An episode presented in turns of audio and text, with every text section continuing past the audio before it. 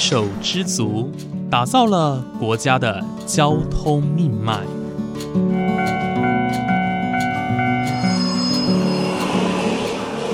翻山越岭，运送着历史的独家记忆。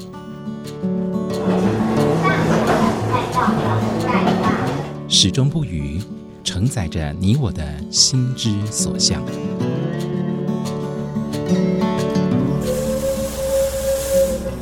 各位旅客您好，欢迎搭乘本班次列车，我是胡浩辰，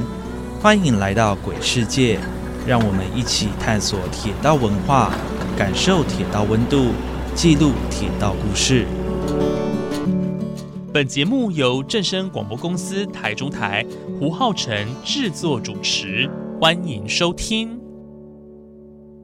各位听众朋友，午安！谢谢大家在每个周五的中午十二点钟准时收听，欢迎来到鬼世界，我是主持人胡浩辰。今天浩辰呢来到的地方是位在云林哦，风光明媚的云林。云林在这个冬天的时节哦，非常的热闹，因为呢这边有一个全台唯一硕果仅存的运蔗列车在开行。那今天呢，我们来到的是虎尾糖厂哦，要来跟大家介绍这个台湾唯二，现在唯二还在运行制糖的糖厂。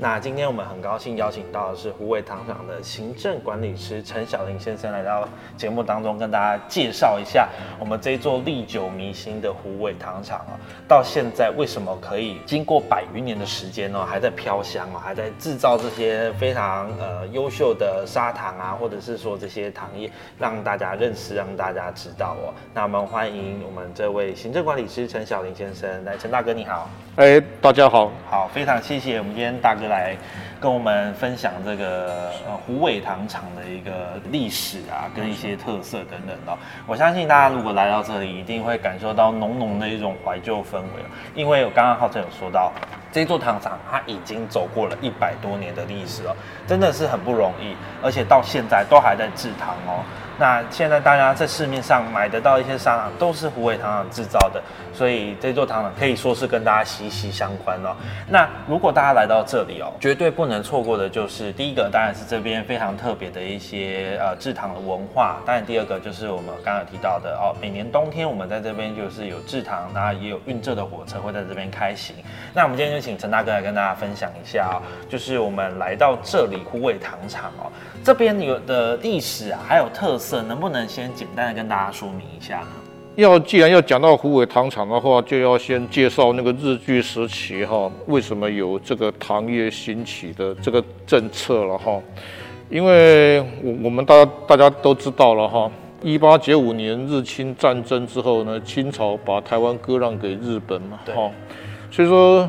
初期台湾总督府来经营台湾的时候，都还需要靠日本他们国内的财政。来挹注才有办法去推动各项的公共建设，所以说当时台湾总督认为说这样子不行，好，必须要发展出一个主力的产业，所以说以当时的时事的评估了哈，就是也有请了一些专家来做一些建议了，所以说当时就是认为就必须要靠糖，所以在那个时候就鼓励很多日本他们国内的一些大公司大企业来这边设立糖厂。所以说，在那股风潮的推动之下，正是在一九零零年，正是有第一家，就是叫做台湾制糖株式会社，在高雄的桥子头，就是桥头，设立了第一座新式的一个制糖工厂之后呢，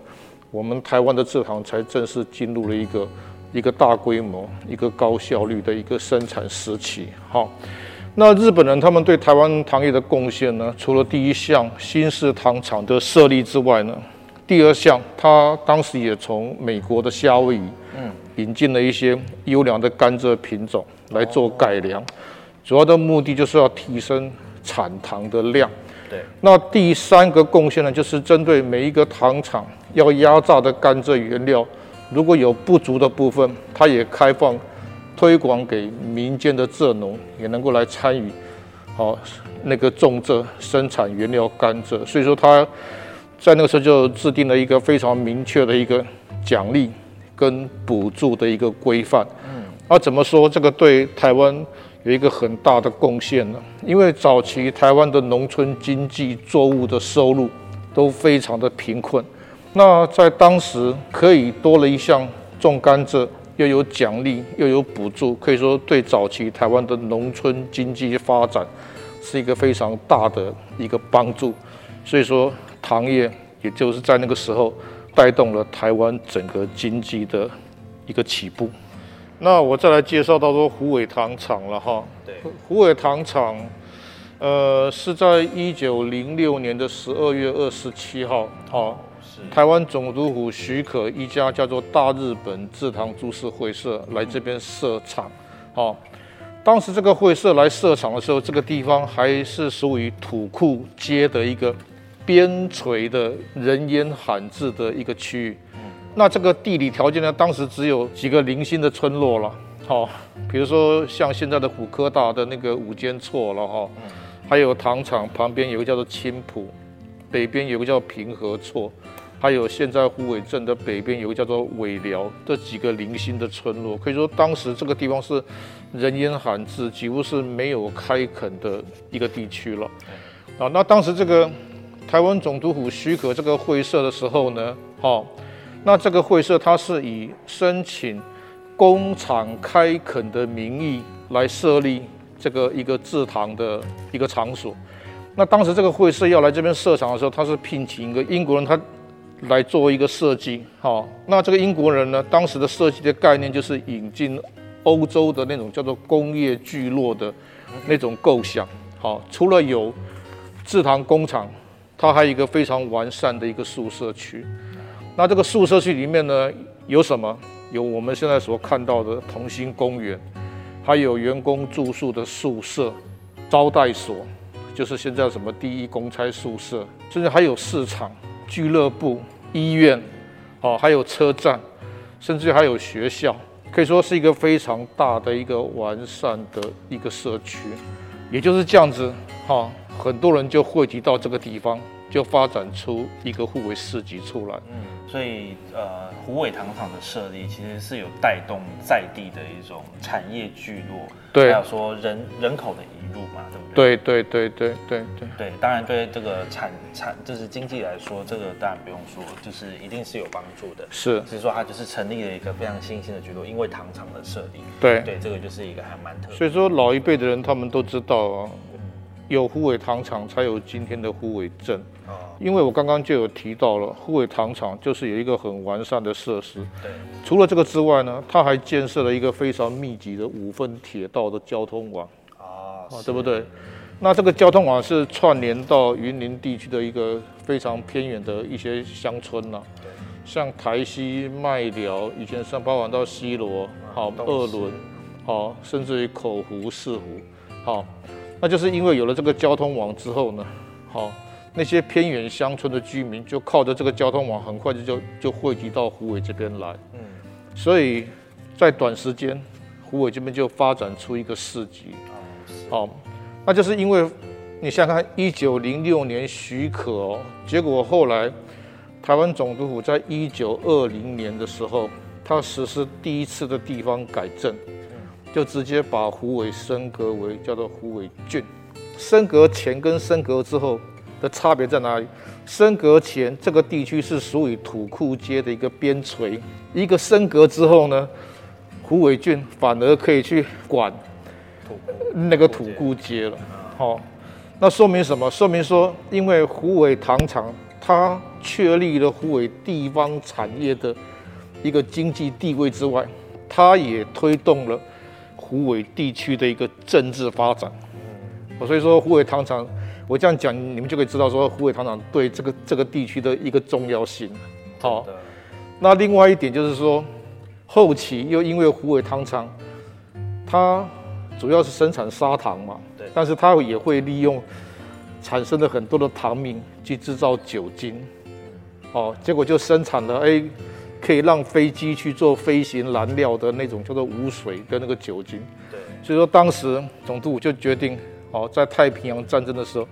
就在虎尾这边设立了虎尾的飞机场。哦，飞机场对，虎尾的飞机场哦，你知道吗是？那种飞真的是飞机降落的。对对对对，就那个时候那个飞机场当时什么，就专门在训练那个神风特工队的那个飞行员。哦，那飞机机场是在现在的什么地方？就是现在的那个云林高铁站。哦，云林高铁站对，那个地方以前就是那个那个这对，所以说令人惊讶，居然以前这虎尾是有机场的。对对对，就是因为有了虎尾糖厂，它可以生产那个后勤飞行的燃料，总督府就决定在那边设立的飞机场，也说明什么？有了糖厂这个产业，也推动了虎尾地区的一个军事的一个发展。对，没好错，我刚刚谈到这个军事哦，真的是很重要，尤其刚好在呃日本设糖厂的这一段期间，后来他们大大家都知道，后来面临的二次世界大战嘛，是。中日战争，中日八年抗战的时候，所以当时燃料是非常非常重要的一个军事原料。没错，对，所以为什么这个酒精工厂设立如此重要，也帮助了呃日本当时哦他们在战争上的一些军事需求。哦对对对。真的是糖业是功不可没。呃，的确，当时如果没有糖的话，真的讲台湾的那个经济真的会受影响。对，你就可以知道说，虎尾糖厂当时对这个地区的影响是非常非常的重大。但是我们刚刚谈到了那么多，就是关于这个糖糖业过去的丰功伟业啊，哦，真的很重要，也带动了地区的发展。不过其实只是很可惜哦，因为到了我们近代的时候，大概一九六零、七零到八零年代的时候。就是糖业开始慢慢的这个萧条，我们请陈大哥来给我们介绍一下，说为什么糖业会逐渐的没落，这个中间的关键的因素是什么？这个我感受非常深了哈。我是民国六十七年进台糖，当时进台糖的时候我才十六七岁了。好，哦，那个时候进来的时候，全台湾还有二十五座的那个糖厂在制糖，是相当热闹的。但是讲起来，那个也都是属于已经可以说是几乎已经慢慢慢慢接，所以也就是这样子。呃，为什么制糖会式微呢？因为主要是受到国际糖价的那个影响，因为就是台湾经济慢慢的起步嘛，就是从六零年代就是劳力密集的产业，好、慢慢的开始发展到现在的一些工业的那个开发，再加上我们国内生产的成本提高，哦，所以说不敌国外的那个制糖的那个成本，所以说，呃，我记得在九年前的时候，好像是联合报吧，它有报道说，只要虎尾糖厂压一天的甘蔗就要亏三百万，哦，所以说目前台湾就剩下两座的那个糖厂了哈，所以说在九年前的时候，哎，压一天甘蔗最少就是要亏个六百万，哦，那个是九年前哦，现在可能又不止了，哦。糖做越多亏越多嘛，所以说多方的考量之后，就认为说，哦，那个糖厂设那么多的必要性。那另外一点就是说，在民国九十一年的时候，台湾有加入 WTO 嘛，对，那个各项物资都开放进口，就是对，那个糖就是其中的一项嘛，哈。所以在那种种种的一些政策的一些考量下，哈，糖厂也就是一间一间的关，就关到现在就目前剩下两间了。对，哦，那 WTO 加入之后，砂糖也跟着开放进口嘛。那目前我们公司也应应的这个政策，这就是说，比如说百分之八十靠进口的糖来弥补百分之二十，好，就比如说百分之十是枯萎嘛，另外百分之十是散化嘛。那之前就是也有人跟我说啊，既既然糖价下跌，糖做越多亏越多嘛，好、那那那就国内就干脆就不要制糖就好了，好、但是我跟他讲，好、因为糖跟盐是属于国防的食品，对，站在我们国营市的立场，好、这个部分就算是亏本的话，还是要继续做。就像台盐公司一样，它虽然是七股跟布袋盐厂都关了，但是它还保留一个叫通宵精盐厂，啊，继续在引海水制盐。为什么要做？就是站在国防的考量上，也就是怕说，万一台湾有面对战争的可能，万一整个物资都被封锁的话，那如果我们国内还有一个生产糖跟生产盐的一个场所的话，最起码还可以维持一个最低限度的一个自给自足的一个能力。OK，好，谢谢刚刚陈大哥的分享。是是是我觉得刚刚陈大哥分享的非常的，就发自真心的看到的这个一切的改变哦。我相信他的心情，我呃相信你当时心情应该也都是五味杂陈，也不一定就是想说啊，可能会不会哪天就轮到自己的自己所属的这个场域被关了啊，或者是是什么的。其实这个心情，我相信是很忐忑的。对但是像刚刚陈大哥说，为什么糖业跟盐业做了再多都还是亏本的状况下，我们还是要做，就是因为国防的考量。其实我认为这也是好的，因为我觉得这样的产业，呃，一方面当然是呃因应国防的需求，是二方面呢，我觉得这是带动台湾经济起飞的很重要的产业。我觉得应该要让大家认识这样子的产业。对对，然后一直让这样的呃糖业啊也好，或者是盐业，就是这样子一直让它维持下去这样子哦。对，那呃接下来我想请问一下、哦，因为我们刚刚有提到说这个糖业铁路哦为呃湖尾带来非常大的一个就是算是贡献哦。那呃我相信啊糖铁啊从原本密布全台湾的一个情况，到现在就是。只剩下五尾这边有在运行哦，我相信这个改变也是大家看得见。对，不过我相信啊，运这的列车对在现在来说，一定不比公路方便，一定一定一定不比公路快速，也对一定不比说公路成本来的低。对但是为什么选择湖尾这边还是要选择用运这的列车五分车来选择运甘蔗？刚刚有提到哈，湖尾糖厂的设立之外，除了有宿舍区之外，它还有一个非常密集的五分铁道的交通网。对，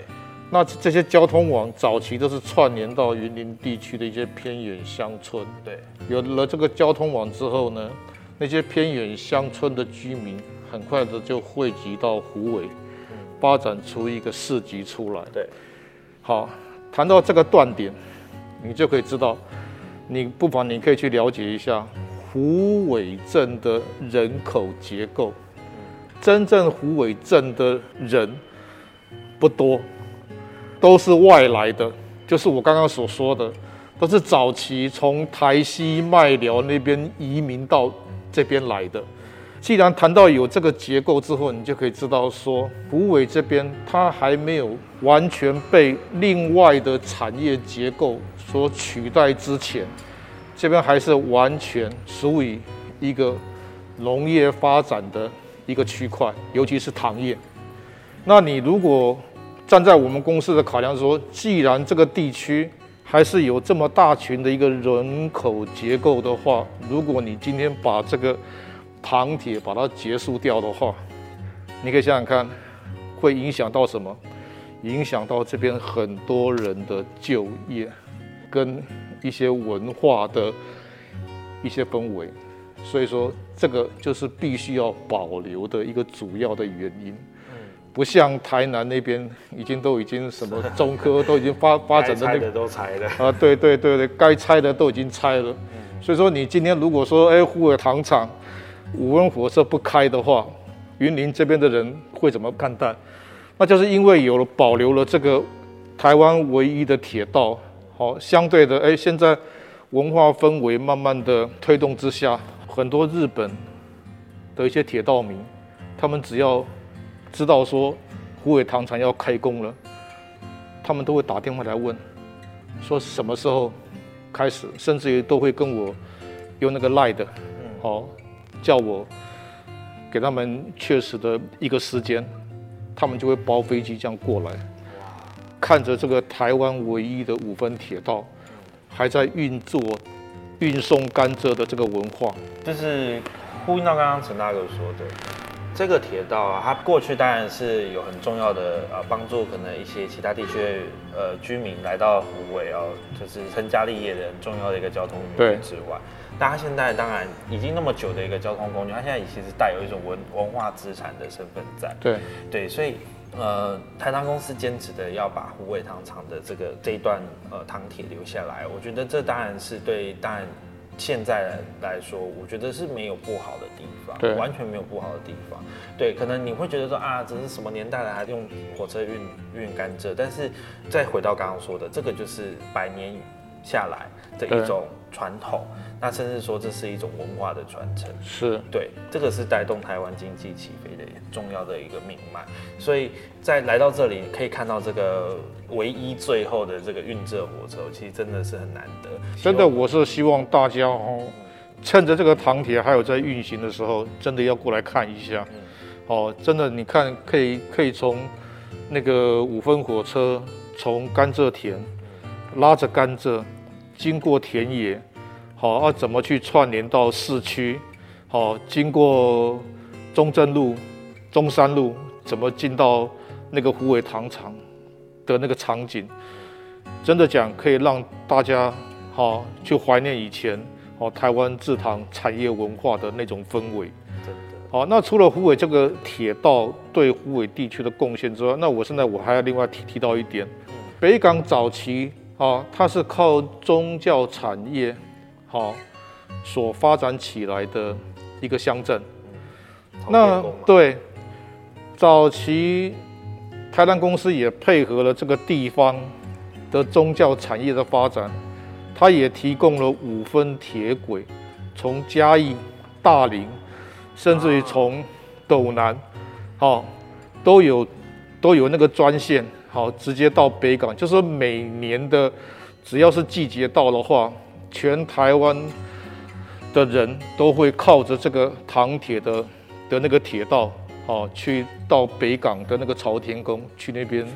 哦，去那边进香。那一条线叫嘉北线嘛，对，嘉北线，哦，还有一个大林，哦，所以说早期那个时候呢，有三条线。如果是从北部下来的，就是从斗南到虎尾，然后虎尾再到到那个嗯北港。好，那如果说是有的就就就是从大林，好，大林通往到新港，好，那一个嘉北线就是你你说的从嘉义的那个后火车站，对，好，通到那个新港，再到北港，好，所以说早期那个时候如果没有唐铁的五分铁道的话，好，那个北港的宗教产业也多少会受影响。所以说您你可想而知，在早期那个时候，唐铁对地方的影响有多大。因为后来就就是那个公路运输哈越发达，结果这些这些铁道就对，这真的是很可惜的一个点啊。对对虽然说大家现在去到呃台糖其他糖厂去，可能也是都可以搭，像西湖也有啊，对啊，或南州也有啊，就是他们都还是有一些呃，就是让大家体验的一个呃小火车这样子。但是真正能够看到载着甘蔗在路面上跑的，嗯就只剩虎尾了。哦，对，就是真正在那个托运甘蔗的，就是完完全全是一个制糖维持原有的制糖产业的一个流程的，就只有在湖尾。对，所以说欢迎大家，如果有时间的话，可以来湖尾镇来这边看。只要你们进到湖尾镇的话，就可以闻到浓浓的一个糖香味。对，节目的最后呢，来跟大家分享一下，我刚呃来到虎尾糖厂哦，就是在外面停红灯的时候，就看到虎尾糖厂的烟囱，啊，是两根烟囱这样子，然后冒着烟，哇，早上八点多，天气非常晴朗，就看到虎尾糖厂这样子，就是在制糖的一个过程，我就觉得说，哇，如果这个场景在现在的台湾各地还能够看到，该有多好！因为这个就是一种，呃，我觉得是一种很像这种慢工出细活，然后，呃，也就是一种制制造这种台湾经济，制造这种台湾过去传统的一些产业跟台湾在地的一个产物的一个氛围，我就觉得这种感觉好温馨哦，就是真的很很代表台湾的一个产业，所以就是呃，今天能够跟陈大哥认识胡味糖厂哦，然后也是让大家来认识这个地方，认识这个全台湾呃独一无二的运浙铁道，我觉得这个是非常难得的事情哦。好，再次谢谢陈大哥来到节目当中跟大家分享我们这个呃虎尾糖厂的一些历史啊，还有一些特色啊，甚至说大家在现在哦节目播出的时候，哎。制糖期还没结束，所以呢，大家可以把握时间哦，是可能在过年时间啊，或者是说假日有空的时候呢，就可以来到虎尾糖厂来一睹这个我们全台湾最后唯一运这火车的一个风采哦。好，谢谢陈大哥。好，谢谢，欢迎各位哈、有时间来虎尾镇哦、走一走哈，欢迎各位，谢谢。好，那我们今天我们节目就到这边结束喽，感谢你的收听，我们下次再见。